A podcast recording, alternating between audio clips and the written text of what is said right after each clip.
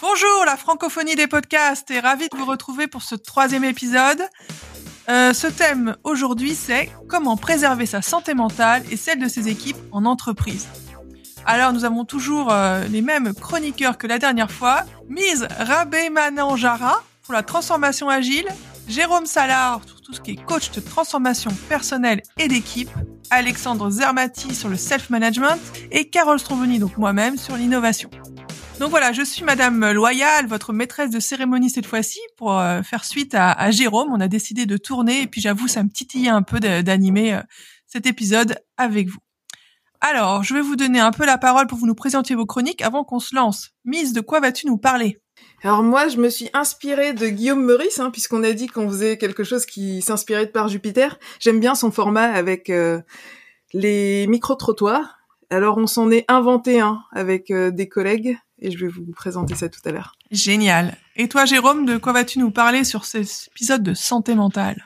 Eh ben moi, je vais vous parler de de, de l'impact de notre réaction, euh, de, de nos réactions à ce qui nous arrive dans la vie et qui fait que nous générons une partie de notre notre stress et, et quelle est la peut-être la façon de s'en sortir et c'est assez important pour les dirigeants et les, dirigeantes d'avoir ça à l'esprit pour eux-mêmes, se libérer de leur stress et de leur libérer leur santé.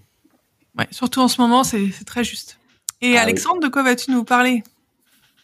Écoute, je vais te parler de ce que les bipèdes font de mieux, c'est-à-dire la marche. Ah, la marche. Excellent.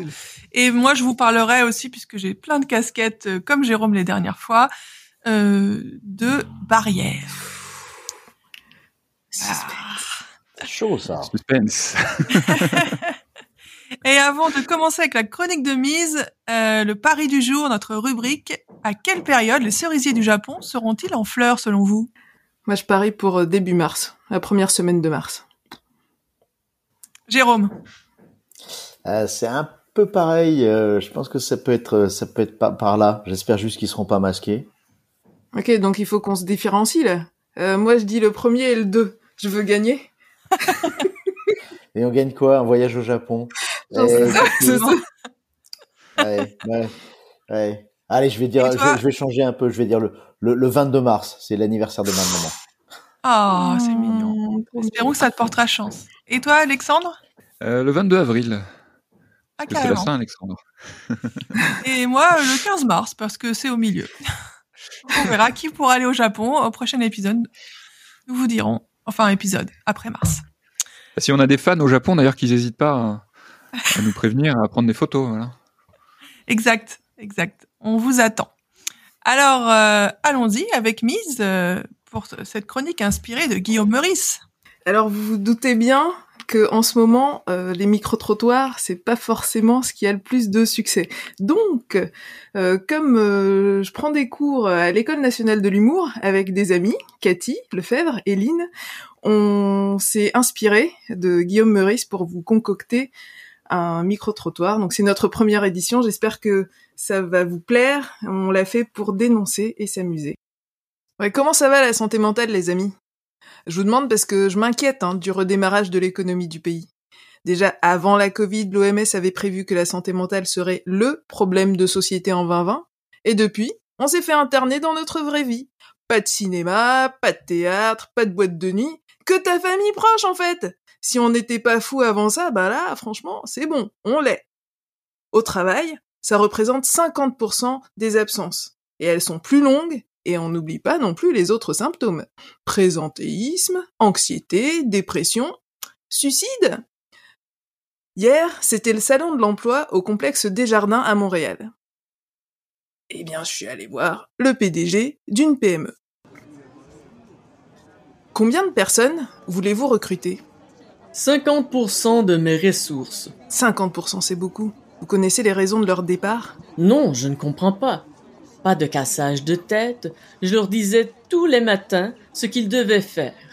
Aucun stress à subir. Je prenais toutes les décisions pour eux.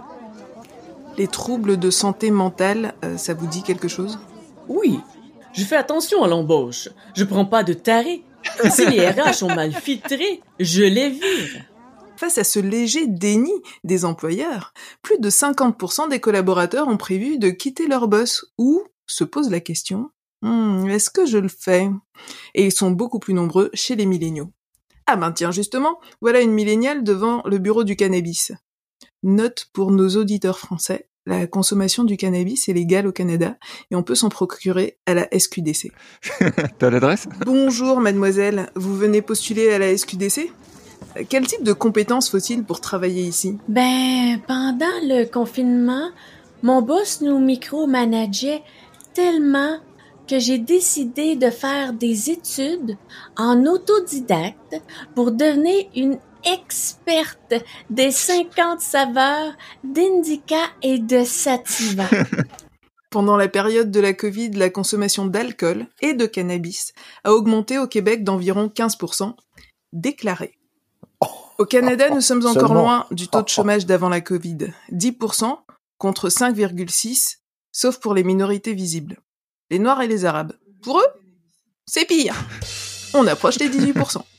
Les plus touchés, bien sûr, ce sont les femmes. Au Québec, les pertes d'emploi les concernent à 70%. En même temps, c'est pas celle qui coûtait le plus cher. Allons voir la dame qui remplit un dossier au stand d'une agence de placement. Moi, je travaillais dans l'hôtellerie et là, je peux gagner le double du salaire minimum pour 140 appels par jour de clients heureux de leur confinement et ce, avec le sourire. Et passer de l'entrepreneuriat de l'hôtellerie à une plateforme téléphonique, est-ce que vous ne risquez pas de vous ennuyer? Je refuse de réfléchir. La dernière fois, j'ai essayé sur les consignes sanitaires. Je me suis fait une crampe au cerveau. Les troubles de santé mentale, ça n'arrive pas qu'aux autres, surtout en temps de Covid. Insomnie, dépression, crise d'anxiété. Certains employeurs ont des programmes d'aide aux employés. Pour ceux qui n'en ont pas encore, sachez qu'investir dans le traitement de la santé mentale, c'est un des meilleurs placements aujourd'hui. Le retour sur investissement est de 5 pour 1 selon l'OMS. Les troubles de santé mentale, c'est bien d'en guérir, mais comme la Covid, c'est encore mieux de ne pas les attraper. Bravo. Est-ce qu'il y a des réactions, des questions par rapport à ce qui vient d'être euh, joué pour nous? Oui, il y avait pas mal de stats hein, quand même. hein. Ouais. Donc, euh, j'en- j'en ai, j'en ai noté quelques-unes. Euh, sur, le, sur les 70%, c'était quoi déjà? 70% des emplois perdus sont des emplois Ah, de c'est les femmes. D'accord, Ah, mais elle coûte, euh, elle coûte moins cher, donc on devrait plutôt virer les hommes. Je c'est comprends exactement ça. ah, Bien vu, bien vu. Deux tiers des smicards sont des femmes en France et c'est à peu près pareil au Canada. Ah, C'est vrai qu'elles coûtent pas très cher. Elles sont souvent autopartielles en plus. Subies. Ok, génial. D'autres remarques avant qu'on passe à notre rubrique euh, tour des citations? Ah ouais, c'est. Moi, je suis frappé par le par la question de l'alcool et la question du cannabis. Parce que je pense qu'il y a une vraie, un vrai sujet là-dessus euh, et que tout ça, c'est évidemment caché sous silence et que et que voilà et que, et que, que ça a un impact direct sur le sur la santé mentale, quoi, l'addiction. Enfin, il y a quelque chose autour de cela qui n'est pas du tout, du tout évoqué nulle part d'ailleurs. Donc, euh, merci, merci Miss d'avoir mis ça en avant. Ouais. Et je vous en prie. Et, et ce qu'on peut voir aussi, c'est que ce sont les femmes surtout qui déclarent qu'il y a eu plus 15% de consommation, et les hommes sont plutôt à la moitié. Mais la file d'attente, hein, devant les, le SQDC pour le cannabis et, et la SAQ pour euh, pour l'alcool, eh ben, elles arrêtent pas de d'enfler en fait. Elles sont toujours aussi longues. Ah, ah. Mm. Bon, la prochaine fois, on fait un apéro. Je vous rappelle qu'on avait dit le pro- prochain apéro, hein, lors de dernier, de- podcast. Ouais. Je crois qu'on a perdu sur le pari. Là. Ouais, on a perdu. On fera un petit bilan des paris pour voir qui a gagné à quel voyage où. C'est pas sûr que sur l'apéro, on ait gagné grand chose. Je crois que c'est moi parce que j'a- j'a- j'avais demandé si c'était le. Moi, j'avais parié sur le dernier confinement de 2020. Donc, ok, ok. Et du coup, avant de passer à la prochaine chronique, euh, voyons un peu la, notre rubrique tour des, des, des citations. Euh, qui veut se lancer? Mise, je sais que tu en as une. Tori qui est un peu mon, mon mentor. Alors, euh, bah, je, vais je vais faire en mode sandwich. Alors, une première de moi, c'est la soumission et l'aliénation de l'esprit. Je vous laisse réfléchir. Ouais, va réfléchir. C'est un sujet de, de bac, je pense. oui, c'est ça. Et donc dans l'ouvrage qui s'appelle L'esprit absorbant de l'enfant, qui est paru en 1959, Maria Montessori écrit Nous devons entendre clairement que donner la liberté et l'indépendance à l'enfant, c'est donner la liberté à un travailleur pressé d'agir, qui ne peut vivre que par son propre travail et par sa propre activité. C'est d'ailleurs la forme d'existence de tout être vivant. L'être humain a lui aussi ce besoin, et si nous essayions de l'arrêter, nous serions la cause d'une dégénérescence de l'individu. Donc, Si- donc si nous essayons d'empêcher l'être humain de, de travailler et de vivre par son travail et par sa propre activité, nous serions la cause d'une dégénérescence de cet individu. Donc on- quand on empêche les gens d'exprimer leur créativité ou de faire le travail qu'ils aiment faire, on crée des troubles de santé mentale. Moi, c'est comme ça que je le lis. Eh ben, il y a du Ah niveau ouais, là. je- moi, je- je- je- c'est vraiment Montessori, donc celle qui a fondé les écoles, hein, on est d'accord. Exact. Ouais. Ouais, je, je, je- verrais euh, ça aussi dans le sens où, où le travailleur dont elle parle, c'est le travailleur de l'enfant qui travaille, qui Ouais. travaille à son propre développement et à son propre, à son propre, à son propre salut. Alors salut, c'est peut-être un peu fort. Et je, je trouve qu'il y a quelque chose de très, très pertinent là-dedans. C'est à la fois le, le fait qu'il s'agit de travailler, donc dans un espace de liberté, comme tu l'as dit, et, et que c'est effectivement une- c'est gagner son indépendance, ça passe par le travail en fait. Et, et ça, c'est c'est chouette. Ça, c'est très chouette. Et, Et- je parle du travail euh, globalement. Oui, oui, oui. Et effectivement, elle, elle l'a surtout appliqué aux enfants. Mais ce que j'apprécie dans cette citation, c'est que elle dit, c'est d'ailleurs la forme d'existence de tout être vivant. Ça ne s'arrête pas à un moment, euh, je sais pas, à 12 ans, ça s'arrête? On n'en a plus besoin? Non, je pense pas que ce soit comme ça. Il y a tout ce qui est droit à l'erreur aussi. euh, Pour apprendre, un enfant, il fait beaucoup d'erreurs, ne serait-ce que pour apprendre à, à marcher. Et à tout d'un Mm. coup, euh, je sais pas comment dans notre éducation, on oublie que euh, pour apprendre, il faut faire des erreurs, que l'erreur fait partie de l'apprentissage, et on est dans une culture euh, du perfectionnisme, de pas prendre de risques. Et ça, je parle beaucoup avec le prisme innovation, mais moi, ça m'évoque ça aussi. Notre relation à qui on était enfant et comment on apprenait. Je vous fais une petite dernière, on va voir si ça vous Ouais. fait marrer. Ouais. Les psychologues. La... Ouais. T'avais pas l'intention de nous faire marrer avec celle-ci quand même. Euh, non, celle-là, c'était la, la core, tu vois, la- c'était le, le, le steak du, du sandwich. Donc, les psychologues, la méditation et le yoga sont à la santé mentale, ce que les anti-inflammatoires sont au, au tendinite, un traitement palliatif d'urgence. Pour le curatif et la joie, je crois qu'on a besoin de comprendre que les organisations du travail doivent être plus respectueuses de l'humain. C'est des citations engagées. Ah ouais. Ah ouais. Alors là, je suis pas d'accord du tout. Mais enfin bon. Comment ça? Ah bah euh, la méditation, c'est c'est c'est c'est le changement de c'est justement c'est la méditation et la méditation zazen, c'est ce qui te fait c'est c'est ce qui te fait devenir le la la, la joie. Bah je vais en parler, donc ça tombe bien. Ouais. Mais moi, je Ouais. rejoins pas mal Jérôme. Hein. Je suis d'accord que ça peut être très transformatif pour un- utiliser un néologisme. Voilà, psychologie, méditation, yoga, et c'est pas juste un traitement palliatif. C'est quelque... Ah, on a un débat, on a un débat, Oh, ça y est. Ah, ok. nos auditeurs vont être contents à pouvoir se fighter un peu. C'est bon ça. Sauf que, regardez, bah, ce que je veux dire, c'est que c'est comme une tendinite, en fait. C'est bien, tu peux mettre de l'anti-inflammatoire après t'as plus mal, mais si tu recommences à faire les mêmes mouvements, bah, tu vas la rechoper, ta tendinite. Oui, mais c'est, on est Donc, d'accord. il faut changer le mouvement. J'ai bien compris, mais c'est pas juste. euh, C'est, la, mét- la, la comparaison est fausse en fait. La méditation, ça Ah te ouais. transforme, mais tu fais plus les mêmes mouvements. Tu l'auras plus jamais la tendinite si tu fais vraiment les choses comme il faut. Mais même Ah bah ça, parce que je fais pas assez de méditation. Mais je me dis que même si tu fais beaucoup de méditation et que tu te retrouves dans un- une organisation du travail où on t'oblige à te soumettre et à faire des choses et que tu peux pas t'exprimer, exprimer ta créativité, euh, il y a aucune chance que tu en ressortes avec euh, euh, avec une santé mentale correcte. Oui, c'est aussi Ah. une vérité. En fait, il y a deux vérités, mais c'est pas l'une contre l'autre, j'ai l'impression. On a esquissé Ouais. un début de débat, mais on, on va essayer d'avancer. Est-ce que, à moins que Jérôme ait quelque chose à dire de complémentaire euh, Non, j'avais plusieurs choses à dire. Euh, euh, ma mère pour Noël euh, nous, nous offre toujours des petites cartes avec une citation. Je sais plus qui a dit que le jour où je- le jour où tu arrêtes d'apprendre, tu commences à vieillir. Donc euh, je suis pas prêt de m'arrêter d'apprendre. Donc c'est un travail de toute une vie. Ça c'est pour la citation précédente. Et effectivement, dans la deuxième truc, c'est que mais je vais en parler. C'est c'est qu'est- qu'est-ce qui est de notre ressort intérieur et qu'est-ce qui est de notre de, de l'environnement extérieur? Mais quelle Ah. transition Jérôme, il fait lui-même sa propre transition. Donc, Ah non, euh, si, si personne euh, n'a quelque, est-ce que quelqu'un veut ajouter quelque chose avant que Jérôme nous, nous développe sa pensée? Alexandre? Non, il y a juste un proverbe euh, du, qui vient du Congo, qui est trop d'intelligence tourne en folie. ce qui me fait me dire que finalement je ne serai jamais fou. Donc, Oh, Quelle modestie. montage. Excellent. Quelle modestie. Écoute, Jérôme, on est tout oui. Après cet intermède musical qui va arriver, la parole est à toi.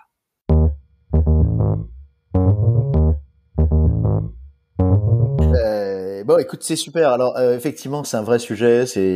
Euh, voilà, la première chronique a montré ce que c'était. Hein, la réalité de ça. En réalité, moi, ce que je veux partager, c'est la notion de santé mentale qui se travaille de l'intérieur. En fait, qu'est-ce qui se passe quand on a des problèmes? Alors, Pourquoi est-ce qu'on a des problèmes? On a des problèmes parce qu'on a un désir de quelque chose et qui rencontre un obstacle. Et vous remarquerez probablement qu'assez souvent, le désir, c'est quelque chose qui vient de vous. Alors parfois, c'est sollicité par la société qui vous dit achetez ci, achetez ça, machin. Mais vous avez un désir de faire quelque chose, un désir d'être quelqu'un. Et puis à côté, vous avez l'obstacle. L'obstacle qui est que bah, euh, euh, vous pouvez pas exprimer votre créativité, vous pouvez pas faire ce que vous voulez, vous pouvez pas aller là où vous voulez. Et, et dans l'entreprise, l'obstacle, c'est le système. Et quand le système est bloqué, eh bien, ça peut pas marcher et on tombe dans ces situations de santé mentale telles que tu nous as écrit mise. Donc, on en arrive à la responsabilité du dirigeant ou, de la diri- ou- ou du dirigeant, euh, parce que c'est lui qui doit au premier libérer l'espace pour que ça puisse fonctionner. Et donc, j'en reviens à mon à mon dada. Vous l'avez remarqué, c'est toujours que c'est d'abord le travail intérieur que nous faisons qui permet de changer le monde. Et donc, les dirigeants aujourd'hui euh, et les dirigeantes, elles doivent vraiment se positionner par rapport à, à à ce- à cette libération. Et, et, et, et je je voudrais rappeler que, que Tai- Taizen Deshimaru dit très bien que euh, la méditation, par exemple, c'est une libération de l'esprit, c'est l'éveil. Que la position zazen, c'est la posture elle-même de la position zazen, et Satori, c'est l'éveil. Donc en fait, qu'est-ce que ça veut dire? Ça veut dire que moi, je recommande à tous les managers, les managers, les dirigeantes, les dirigeants, et chacun de nous, eh ben, de commencer dès maintenant à faire une méditation zazen. Donc de se mettre avec un petit coussin pour avoir une posture parfaite et pour aller tout simplement laisser les choses faire, laisser le, laisser le monde se, déconnecter du mental parce que c'est le mental qui nous, qui, nous, qui, nous poursuit. Et le thème de notre chronique, c'est santé mentale. Et c'est intéressant, c'est plus il y a de mental, plus c'est difficile d'être en bonne santé. Et donc, en fait, pour libérer le mental, c'est le, chemin que je propose, c'est le chemin de la méditation zazen, et, d'arriver à cette conclusion, euh, j'essaie de faire assez court, euh, qui est euh, d'inverser la phrase de Descartes qui est dit « je pense », qui, devrait être « je pense, donc je ne suis pas »,« je suis, donc je ne pense pas ». Et de faire de la méditation zazen, c'est de se retrouver dans l'état d'être, et l'être absolu qui n'a plus rien, et qui est son environnement, qui est le monde dans lequel il est, eh bien, cet être-là ne pense pas, donc il n'y a plus de problème. Il n'y a plus de problème de, de, de, de pression mentale, d'action mentale, et donc la santé ne peut que fonctionner. Voilà. C'était un petit peu ce que je voulais vous partager. Je suis parti peut-être dans un certain délire, mais, mais je trouve que c'est, un angle d'attaque pour, euh, pour, pour euh, ne pas tomber dans, dans, dans, dans, dans, dans, cette, euh, dans ce délire actuel qui, qui, qui nous met la peur partout, qui nous met la pression partout, qui nous met des obstacles partout. Et donc, c'est de revenir à sa première liberté intérieure, qui est d'être en tout cas, moi, ça me donne envie de méditer, ce que j'ai jamais fait de ma vie. Mais pour le coup, euh, c'est séduisant comme euh, objectif, on va dire. Merci. Merci pour ce partage. Moi, j'étais complètement d'accord euh, sur le début de la chronique. Et je me, je me dis, il manque, il manque une petite partie à la fin. C'est top la méditation, mais si après ça, ça a pour conséquence de, de modifier l'environnement dans lequel les personnes évoluent. Puisque cet environnement, il est créé par euh, le, manager, par le dirigeant. Euh, si lui, il se sent bien avec lui-même, tant mieux. Mais ce serait bien si les personnes euh, qui font partie de ces équipes le sont aussi. Et donc, s'ils pouvaient changer cet environnement, pour eux, ce serait, je trouve, plus intéressant. Alors c'est c'est alors c'est très très très très intéressant. C'est qu'à partir du moment où euh, euh, on est dans cette notion de, de de lâcher prise, en fait, il arrive quelque chose et, et le Swami Prajnapat, qui est un de mes grands maîtres, euh, a, a, a cité a, a dit une phrase qui est euh, euh, Let go and go with. Donc laisser aller ou lâcher prise et aller avec. Et en fait, plus tu lâches prise, plus tu es en contact avec l'être tel que tu es, plus la vie va s'organiser autour de toi et tu vas l'organiser autour de toi pour qu'elle soit ce qu'elle doit être. Et si, l'on est bien d'accord que l'hypothèse de base, c'est que quand on est euh, EST, hein, quand on est EST, eh bien, on est connecté avec le monde, on est connecté avec la vie, on est connecté avec tout. Dès lors, dès lors, les choses, les choses adviennent dans le sens qui fait que si un de tes collaborateurs est en difficulté ou en souffrance, tout de suite tu vas le voir et tout de suite tu vas l'accueillir.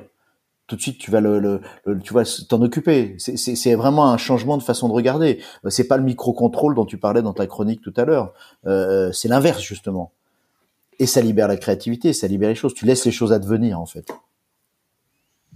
Oui, parce que ça te transforme toi-même et t'es plus, euh, tu peux accueillir les choses et, tu vois les choses différemment.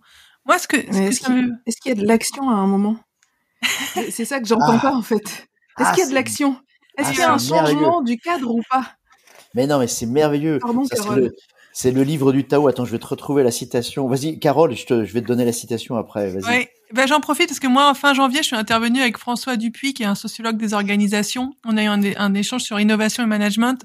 Et lui, il a une vision euh, bah, qui est propre à la sociologie des organisations, qui est très riche et qui apporte beaucoup. Et moi, j'en avais une autre. Et j'avais, j'ai commencé un peu ma, mon intervention. J'aimerais le redire ici parce que je trouve que ça a beaucoup de sens et, et c'est vraiment dans l'esprit de, de ce podcast. Et euh, qu'on vit un peu tous dans une forme de pénombre.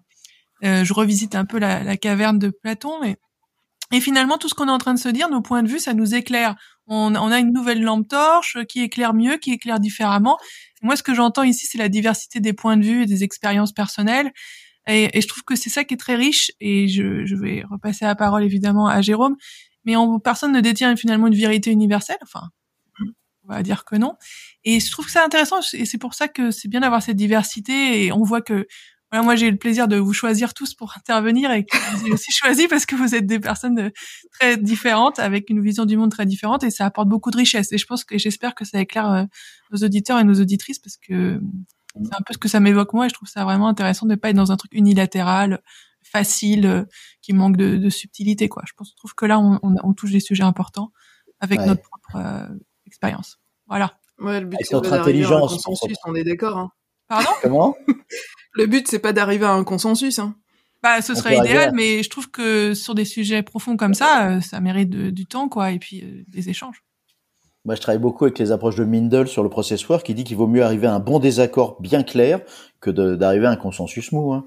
Je trouve ça c'est très intéressant. C'est lui qui, c'est lui qui, qui m'a appris tout le travail entre le travail intérieur et le travail extérieur. C'est que le inner work et ce qu'on vit à l'intérieur de nous, c'est se reproduit dans les conflits extérieurs que nous avons dans le monde.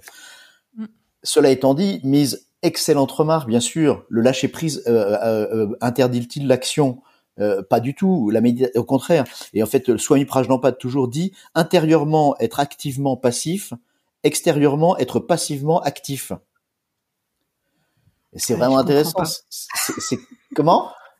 Je comprends pas le passivement actif. Tu peux Et bien clarifier justement, le moi, passivement actif, c'est c'est l'exemple qui est cité par Arnaud Desjardins, euh, euh, qui est un des un des élèves de Prajnampad. C'est c'est qu'effectivement, c'est tu tu es dans une course de canoë, et ben tu es tu es euh, intérieur- intérieurement en état de méditation, mais tu es en, active méditation pour être activement passif.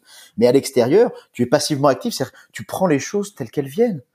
Alors que si tu es stressé à l'intérieur, à l'extérieur, tu vas plus savoir quelles bonnes actions tu fais et tu vas faire de mauvaises actions. Parce que de toute façon, la vie, c'est l'action. Nous, nous sommes tout le temps dans l'action. Et donc, c'est, peut-être là-dessus qu'il faut, que, cette idée du manager qui travaille sur lui pour pouvoir libérer les autres, c'est peut-être là-dessus que, bah, qu'il faut que justement que le manager ou la manageuse travaille. Et moi, je veux bien les Merci. aider, bien sûr. Merci pour la clarification, Jérôme. Génial, merci beaucoup. Euh, Est-ce que Alexandre avait quelque chose à ajouter avant qu'on passe à la prochaine rubrique? Non, ça me rappelait juste le. Enfin, je- j'ai reçu dans mon podcast un invité qui s'appelle Thomas Dansbourg. Peut-être que vous le connaissez. Ah oui, c'est Euh, et, euh, et il avait ce concept de douche psychologique le matin. Je trouvais ça intéressant. Ça rejoignait un peu ce que tu disais. Finalement, se réinterroger sur ces. Alors peut-être pas parce que du coup, ça nécessite un effort de pensée, mais en tout cas de, de se réinterroger sur euh, bah, sur soi, sur euh, sur ce qu'on veut, sur ce qu'on est, euh, et de prendre le temps chaque matin de de bien se réinterroger là-dessus pour être le plus clair avec possible avec les autres, quoi, quelque part, et, et pas rentrer en communication violente Mmh, bien sûr. au contraire en communication non violente. Donc euh, voilà. J'en profite et j'invite d'ailleurs les auditeurs de ce podcast à, à se replonger sur un des épisodes les plus populaires de d'Azap d'ailleurs. Bravo. Ouais, Soutien merci. total et entier. Merci. Excellent, ouais, merci Alexandre. Euh, on avait une rubrique avant de passer à, la prochaine chronique sur euh, l'outil du jour, puisque vous savez, on essaie de vous outiller, euh, voilà, dans l'état d'esprit et puis aussi dans les techniques. Est-ce que quelqu'un a un outil à partager lié au sujet de la santé mentale en entreprise? Donc, on a parlé méditation, qui pourrait être envisagée comme telle, mais pas vraiment. Zazen. Zazen. Où est-ce qu'on trouve des ressources sur Zazen, Jérôme? Il y, a, il y a, plus quelques sites, s'il suffit de taper méditation zazen, il y a deux trois sites qui sont super bien faits, je pourrais retrouver les noms. Ok, super. Bah moi, ça va ressembler à de l'autopromotion, mais je suis en train de développer un outil qui s'appelle la boussole du manager qui voulait devenir plus agile, pour justement permettre euh, aux managers de prendre du recul et de et de décider euh, des actions qu'ils veulent mener en cohérence avec euh, ce qu'ils veulent créer. Euh... Alexandre, toi qui es le pro euh, de, des outils, bah, écoute, c'est l'objet de ma chronique. Ok. Euh, n'allons pas trop vite alors. On a rendez-vous pendant ma chronique. Ok. Bah, ta chronique c'est bientôt. Moi j'interviens juste avant et ensuite ce sera à toi. Donc je lance mon propre intermède musical. Et Carole, la parole est à toi. Merci Carole. Alors, troisième chronique. Et allez encore une fois, je... cette image de la pénombre où chacun éclaire avec son propre, euh, sa propre énergie. Alors, euh, quand j'étais manager, une personne de mon équipe est entrée dans mon bureau un matin en pleurs.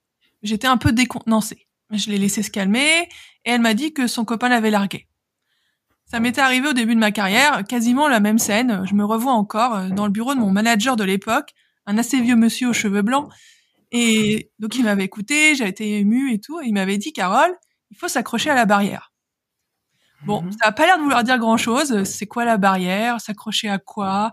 Pourquoi faire, ne pas tomber, on n'est pas dans les champs, enfin bref. Mais c'était euh, empreint de gentillesse et puis ça m'a marqué. Et donc sans le vouloir, je revis une scène où j'ai le rôle opposé, enfin de l'autre côté de la table, on va dire, et je lui dis ça. Bon, je sais pas si ça l'a aidé, mais elle s'en est remise et, elle a dû s'accrocher à la barrière.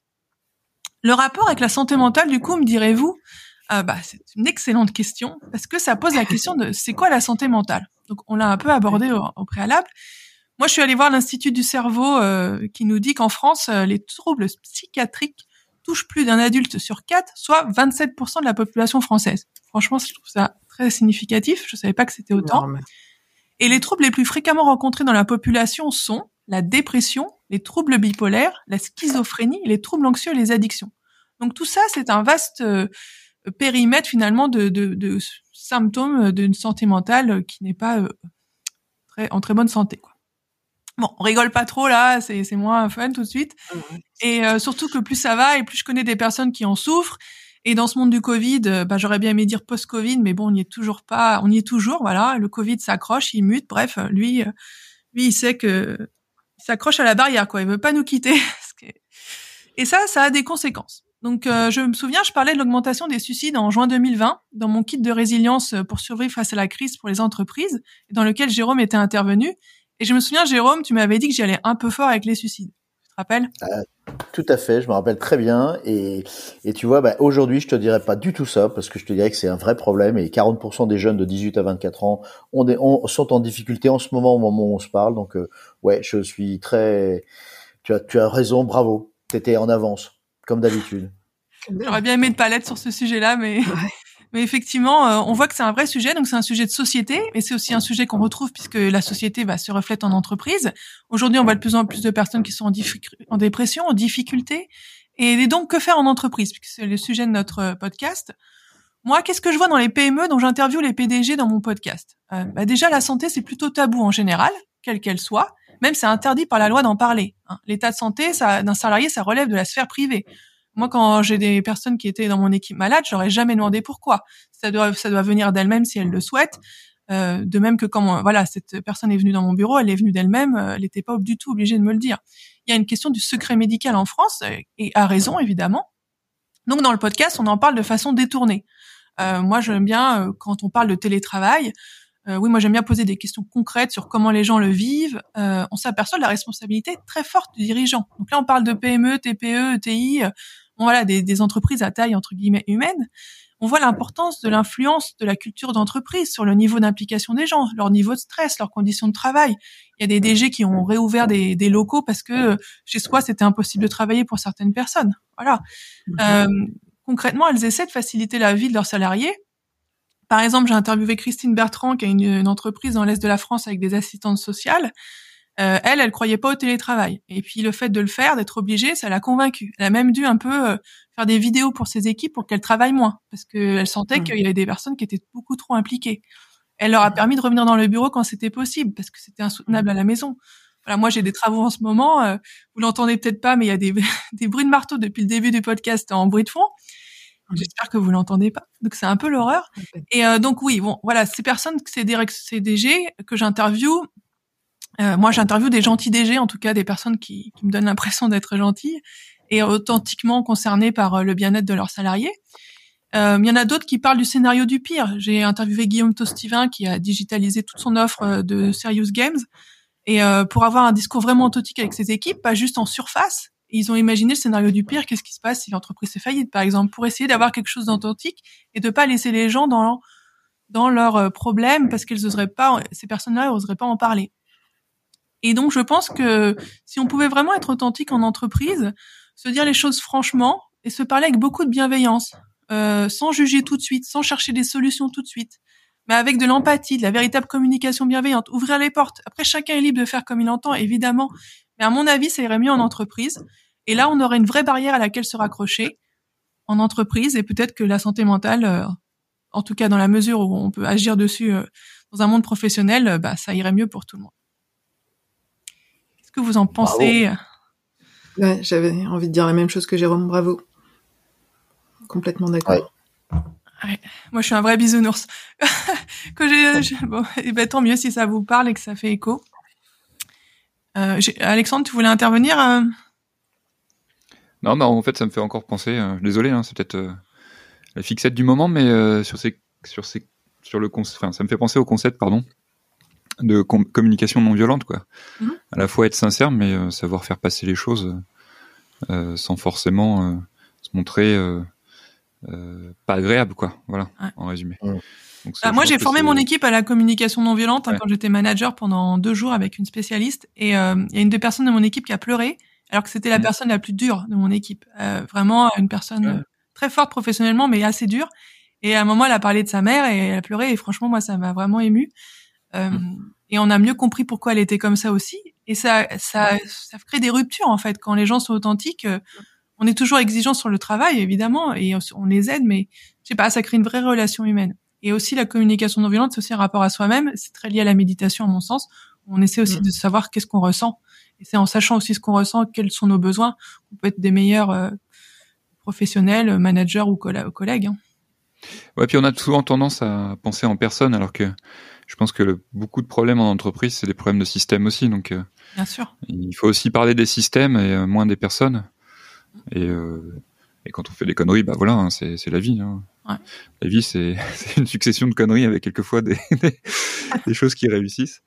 Donc, l'inverse, c'est l'inverse. Hein c'est des choses qui réussissent quelquefois des conneries.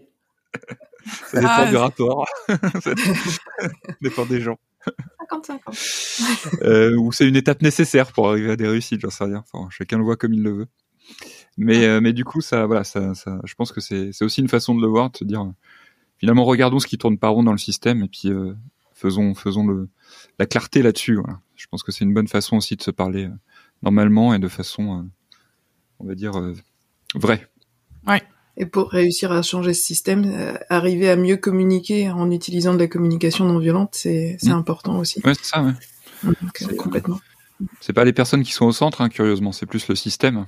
Et ça permet justement d'avoir de, de, meilleures, meilleures relations interpersonnelles, je dirais. Ouais, un jour, un jour, je vous parlerai de ce que des approches de Mindel et de toutes ces approches de process work.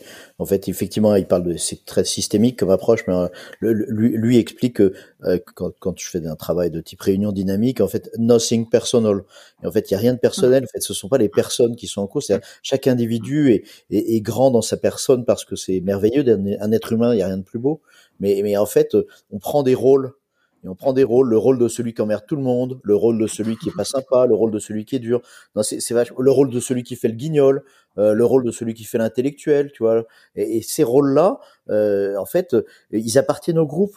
Et si c'est c'est ça qu'il faut euh, euh, travailler, et si tu arrives à travailler ça, et la communication neuronale est effectivement un outil très intéressant pour démarrer sur ces trucs-là, euh, ouais, là là on gagne quelque chose. Mais on en reparlera une autre fois, ça sera Ouais. plaisir. Ouais, L'approche systémique. c'est des, euh, des sujets qui sont bien traités, enfin qui sont traités. Je sais pas s'ils sont bien traités, mais moi j'en ai des expériences plutôt positives dans dans tout ce qui est holacratie ou euh, ce genre de choses où justement on, on parle de rôle et moins de personnes.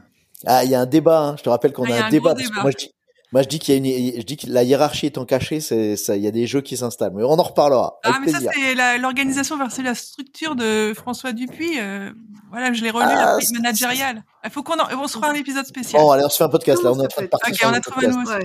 Alors, on arrive à, à bientôt à la, la chronique que Alex nous a teasée plusieurs fois Ah, purée. euh, sur la marche. Et avant ça, euh, la rubrique liée au livre, un livre que vous recommandez. Donc, euh, je, je, moi, je recommande euh, Le complexe d'Icare, qui est un livre d'Olivier Lombard, qui parle Mm. du burn-out. Alors, Olivier Lombard, moi, je l'ai rencontré à HEC à une soirée bah, du club spiritualité, pendant lequel il, pré- il présentait ces deux burn-out qu'il a fait, qui sont des burn-out émotionnels, comment ça se somatise finalement dans le corps et dans l'esprit. Et euh, il se trouve qu'aussi, je suis allée le voir euh, deux fois pour euh, pour qu'il m'aide à être mieux dans mon corps et dans ma tête. Et donc c'est vraiment génial ce bouquin. Et si vous avez la flemme de lire, évidemment il y a un podcast dessus dans Métamorphose. Il résume un peu sa pensée sur sur le burn-out. Moi je recommande vivement Olivier Lombard. Super. J'aimerais bien avoir le lien pour pouvoir l'écouter. Si, si tu peux, Ah, me- je si tu le peux lien mettre dans les- en commentaire. Tout à fait. Bah, du coup, j'ai enchaîné. Alors, euh, je- j'arrête pas de vous parler de CN euh, euh, communication non violente depuis tout à l'heure. Donc, euh, voilà, vous pouvez lire euh, Cessez d'être gentil, soyez vrai de Thomas Dansbourg, voilà, qui, qui est un best-seller en plus. Donc voilà. Peut-être qu'il y a chacun pourra chacun pourra partager cette lecture avec d'autres gens qui l'ont lu. Voilà. Moi, je vous proposerai le dernier ouvrage de Maria Montessori, L'esprit Vraiment absorbant de l'enfant. Bah oui, évidemment. Et je pense qu'il faut pas le lire juste une fois, tu vois. C'est le genre de livre, il faut, il faut le lire 40 fois pour bien tout, tout comprendre. Parce qu'il y a des ramifications dans tellement tous les sens, mais c'est du coup, ça synthétise finalement euh, tout ce qu'elle a pu euh, créer et toute sa philosophie euh, par rapport à la pédagogie Montessori. Eh ben moi, je vais vous recommander un livre. Je crois que c'est la première fois que je le fais depuis qu'on a démarré nos podcasts.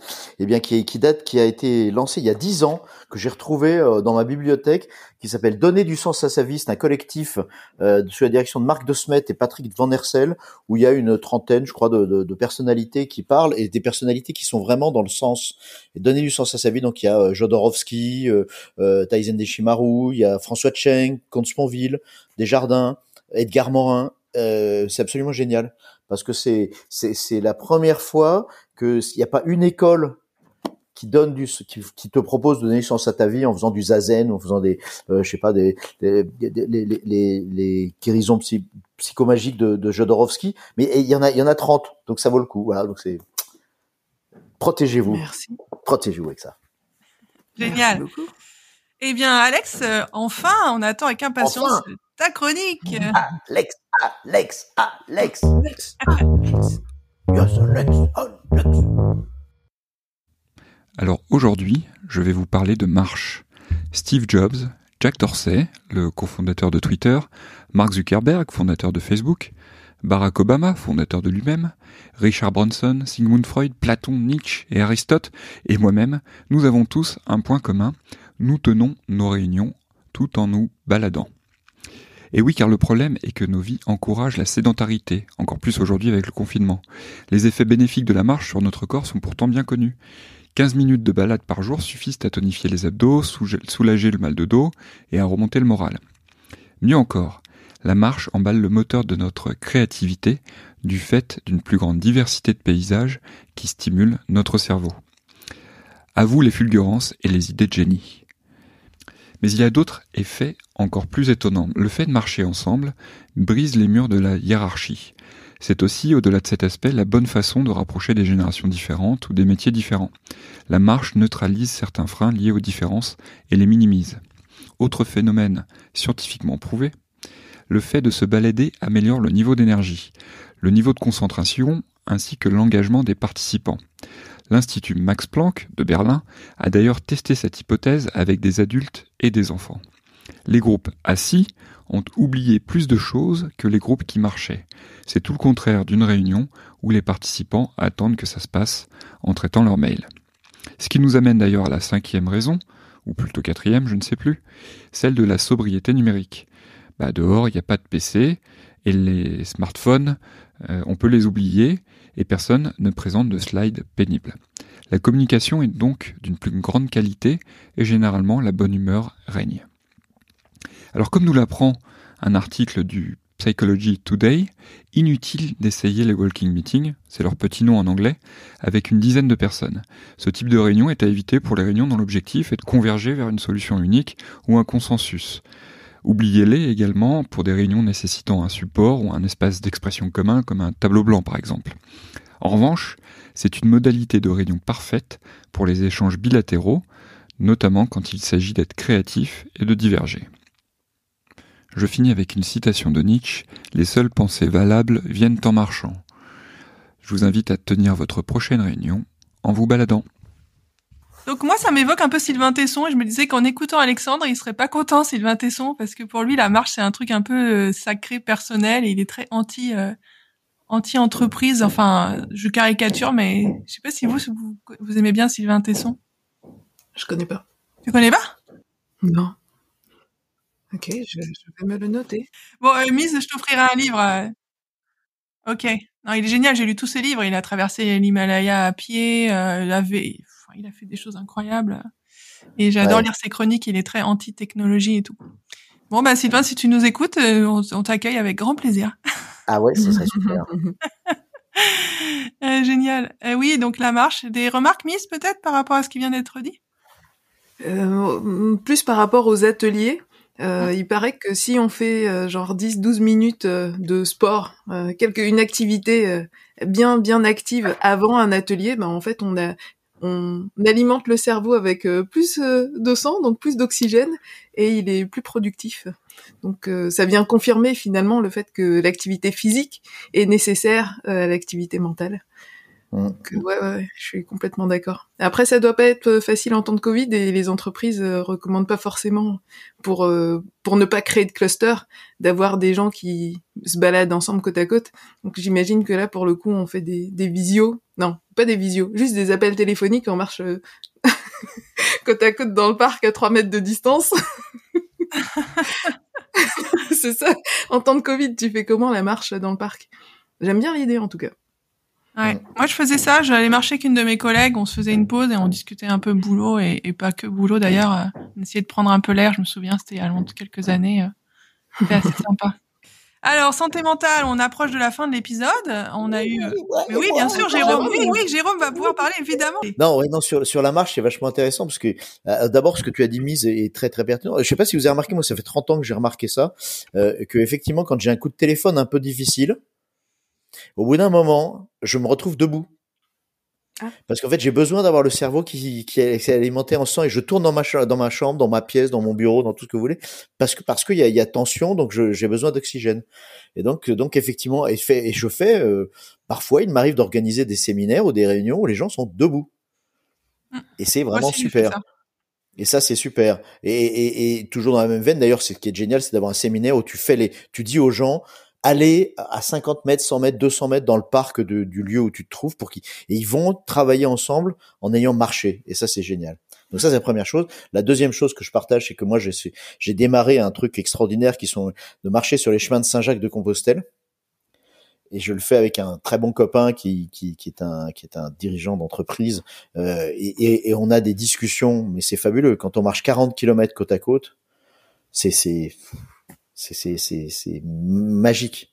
Et magique. Et je pense que là, il y a quelque chose de, du, comme le disait Alexandre, des paysages, comme le disait, que tu disais d'être dans un parc, tout ça, c'est, c'est, fabuleux. Tu marches, tu marches, tu marches, et c'est, tu rentres en transe, en fait. Tu rentres en transe, exactement. Exactement. Tu sors du bureau, ce qui est toujours sympa, ou de chez toi. Et euh, moi, pour, euh, ça va, en complément. Ouais, c'était euh, super. Je suis vraiment heureux d'avoir pu parler, vraiment. T'inquiète pas, tu, tu, pourras toujours parler quand, quand j'animerai. N'aie pas peur. Ah, merci, merci. Euh, j'ai juste pour l'anecdote sur le côté debout, moi je me souviens quand j'étais manager, j'avais acheté une table sur le bon coin d'ailleurs avec mon propre argent, euh, mais je m'en fichais, une table haute, un peu de cuisine pour faire des réunions debout. Et je me disais, si je fais des réunions debout, les gens vont, vont moins rester longtemps en réunion, quoi. Ils vont partir plus vite. Mais pas du tout, en fait. Ça n'a eu aucun impact. Je me souviens d'une réunion, il y a un mec qui s'accrochait, blablabla. Et je me suis dit, mais il est...